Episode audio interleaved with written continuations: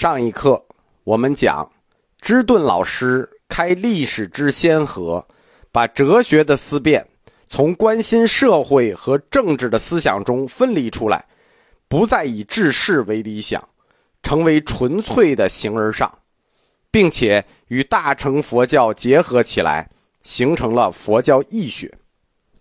佛教义学这种纯粹的精神价值和宗教体验。它与寺院生活的理想，以及寺院的宗教实践直接相关。但是啊，它虽然与寺院相关，你想不关心政治，你想从治世与政治中脱离出来，但政治要关心你。你脱离政治，但政治不会脱离你。佛教义学它自身意识形态上的这种分离倾向。就会产生另一个重大的问题，就是在儒教国家中，宗教团体的自治权问题。政权和教权之间的关系，无论从社会治理的层面，还是从意识形态的角度来看，都成为一个十分重要的问题。沙弥可以敬王，你可以治我的人。但是你能治我的思想吗？我从哲学层面就产生了这种分离，那这个问题衍生出来的范围就很大了，所以最终这个问题也直接导致大乘佛教的理论自断一腿，就是我们讲的只讲慈悲不讲无畏。但这个我们只能点到为止，就讲到这儿了。中国哲学，它的每一个学派都提出自己的知识模型。道家的模型叫做弱国寡民，鸡犬相闻；儒家是民为重，社稷为轻，君次之。儒道合一的玄学是明教君臣父子。法家呢，九州万方莫非王土，莫非王臣。哲学的每一个学派都有自己的治世模型，只有佛家没有。佛家没有治世模型，为什么？前课讲过，佛家是人本主义学说，它的出发点就是个体主义，出发点就是个人，他想讨论的就是“人生是苦”四个字，他对治世这么宏大的叙事，他没有兴趣，也不想讨论。佛教自带的高冷气质和这种不屑人间烟火的态度。让形而上的思想从社会和政治中分离出来，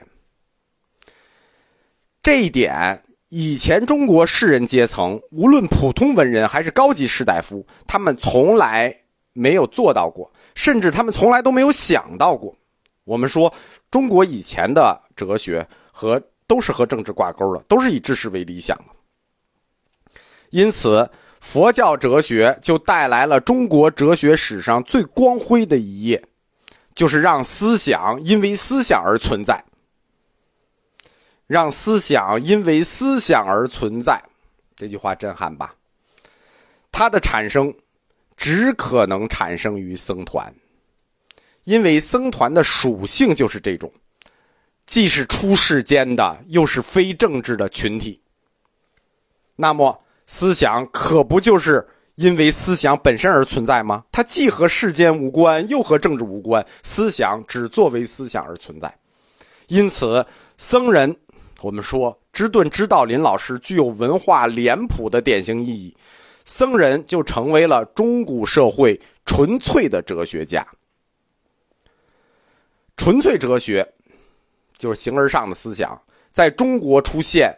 跟东晋僧人出现的这个特殊阶层就有关了，所以他们的一出现，就既是一种社会现象，它也是一种精神现象。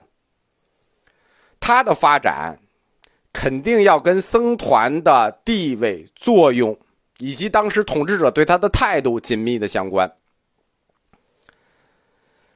前面我们讲，芝顿老师他是一种典型，但是他这种典型。就是有很高的文化素养，有很强的哲学思辨，这种易学僧人的人生，在多大程度上可以反映整个公元四世纪南方僧人的整体面貌呢？我们其实并不清楚。但是有一点很显然，他的影响力一定是相当大的。这样的义学僧应该不止一个人，应该是一群人。义学僧就掀起了研究佛教义学的热潮，这一块就相当于佛教四框架中的佛教哲学。对佛教哲学的热情和研究，在宗教学上。他就必然去消减另一个框架的热情，就是佛教神学，就是宗教的神学与实践。这四框架之间的关系就是这样的。如果用佛教的自己的界定会来说，佛教哲学就相当于慧学，佛教神学就相当于定学。你对慧学的兴趣热情大了，你对定学的热情就小了，对吧？所谓正德，正德。正有两种正法，一种叫论证，一种叫体证。所谓论证，实际就是佛教哲学，我们要论证讲理；一种叫体证，那是佛教神学。在佛教中，个人的宗教生活就是所谓的体证。最重要的部分是禅定。体证嘛，在定中理解。我们在佛教哲学里讲过。仔细讲过这个，在公元四世纪，南方的士人佛教中，禅定这件事情就变得很不重要。就是说，他们都要讲论证了，他们不讲体证了，变得很不重要，可有可无。只有若耶山和虎丘山一带还有人精于禅修，剩下的就没有了，并且精于禅修的这几个法师，一水儿的北方人。与南方士人佛教相联系的这些名僧中，很少有人提到禅修的记录。但是知顿有，知顿可能是仅有的，或者说极少的几位进行过禅修的南方高僧。在被世人佛教推动的南方居士佛教中，这些有文化的在家信众也很少见到禅修。的影子没人提，也没人修。冥想与入定，作为出家人的一种一般修行方式，知顿老师是肯定修习过的。为什么？因为他为禅修的一本基础书叫做《安般守义经》写过注释。前面我们讲，知顿他把空当做一种内在体验。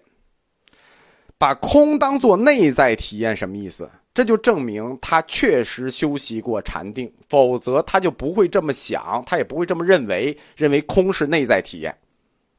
《广弘明集》中有过很多段诗，记录知顿在自己禅修过程中的这种体验，比如说“寂色自然空，空有交应，寂明之无”，就是他把自己空的这种内在体验。和玄学里明的那种内在体验进行这种交互式的阐述，词写的是挺好的，但是呢，对于禅定的理解，就是他到底禅定成什么样，禅定的感受是什么，就对我们对他的理解，这个帮助是零。就是什么寂色自然空，空有交应，其实我不知道他说的是什么。禅，我们在佛教哲学禅定部分讲过，禅定，或者说宗教实践，我们就说实修也好，实证也好，这些宗教实践的体验，它永远都是个人的。我们为什么不知道知顿老师说的是什么呀？啊，他自己可能觉得自己说的挺明白的，因为禅定的体验永远是个人的，他不能表达，他只要一表达，他就失去了准确性。就是你只要说说的就一定不是你的感受，因而我们永远不会明白知顿老师他的禅定感受的这些诗词的背后隐藏或者表达了具体多少是他个人的体验。讲到这儿，我们也要顺便提醒一下大家，我们在哲学课里强调过一次，再强调一次，千万别劝人实修或者禅定。尤其是你自己是一个半拉子，以为自己会一点实修的，就去教别人，因为禅定的感受是纯粹个人的，你禅定的感受跟另一个人是完全不同的。你自己觉得很好，想推荐给别人，但是对别人不一定就好，对吧？啊，如果你就是个专家，可以；如果你不是，你千万不要劝别人，对吧？你自己就半半拉拉的，你就不要劝别人。理论都学不好，你还要劝别人？在佛教四框架中，我们不讲神学与实践，它的原因就是这样的。这件事情对你好，对别人不一定好。你的感受是这样，别人的感受不一定是这样。所以我们说佛教四框架理论，我们讲只讲三个框架：